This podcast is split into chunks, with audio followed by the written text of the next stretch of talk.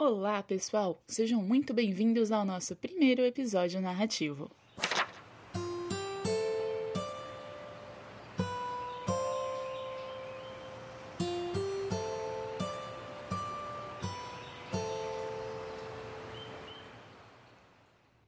O bairro de Columbandê é um lugar gélido e curioso.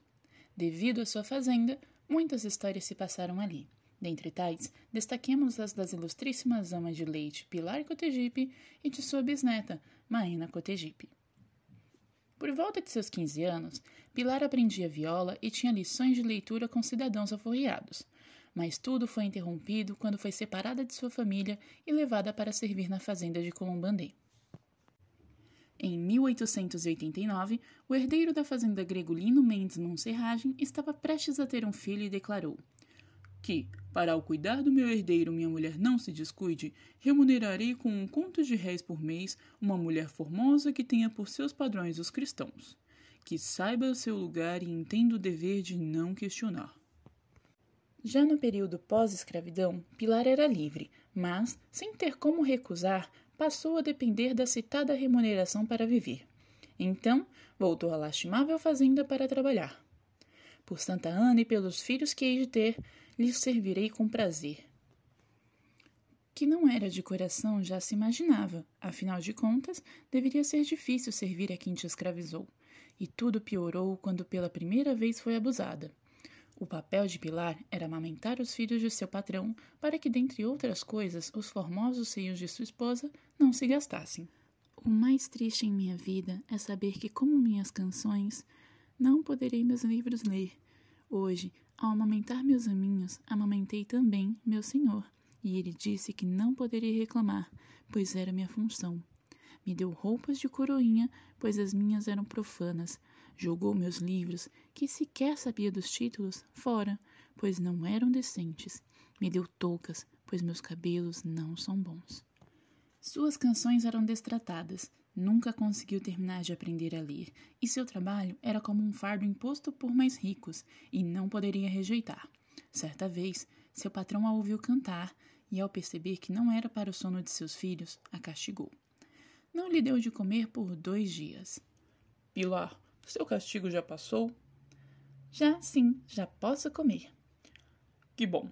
A patroa agora quer compensar nossa fome e, por generosidade, nos dará de comer pela manhã e à noite também. Mas que maravilha! Isso é verdade? Sim. E agora, por um preço baixo, nos deixará construir nossos barracos em parte de seu terreno. Com isso, teremos onde repousar a cabeça.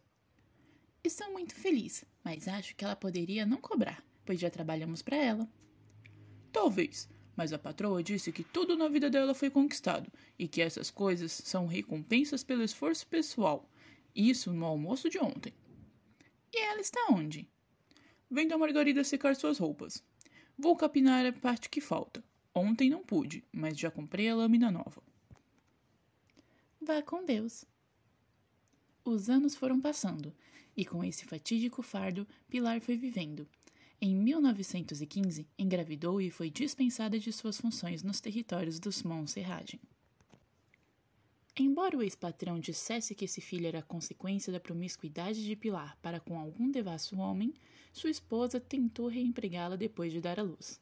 Porém, ao retornar à bela casa, misteriosamente a pobrezinha aparecera morta, impossibilitando a boa ação da senhora Monserragem. Sua filha foi entregue à sua irmã e sua história foi somada a outros milhares que não foram lembrados. A filha de Pilar cresceu, se casou e teve sua quarta filha em 1960. Já a quarta neta de Pilar, ainda no bairro de Culumbandê, deu à luz Maena Cotegipe, sua terceira filha, em 1999.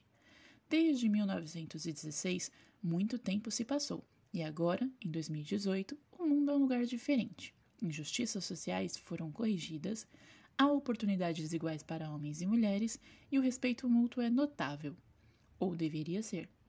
Até dão livros e canetas para crianças nas escolas. Oi, mãe! Oi, filha! Como foi seu primeiro dia na faculdade? Tudo muito bom. Por enquanto, o único problema é que, como entrei na quarta reclassificação, tenho muita matéria perdida para recuperar. Ah, sim, que bom que você me ouviu e usou as cotas. Pois é, mãe, mas como disse uma professora, todos têm oportunidades iguais e o que varia é o empenho pessoal. Fui conversando com ela até o terminal. Terminal é? E ela mora onde? Santa Rosa.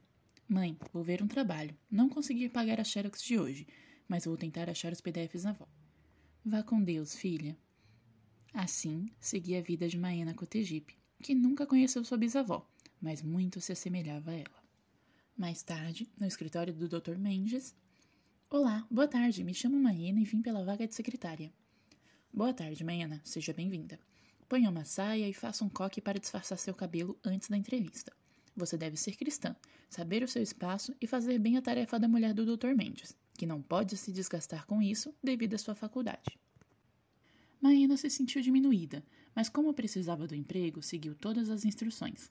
Logo depois, conseguiu um emprego, porém, passados alguns meses, ela teve que fazer tarefas que não eram suas. E em uma tarde, seu chefe lhe pediu para experimentar vestidos que comprara para sua esposa. Ao tentar recusar, teve seu emprego ameaçado.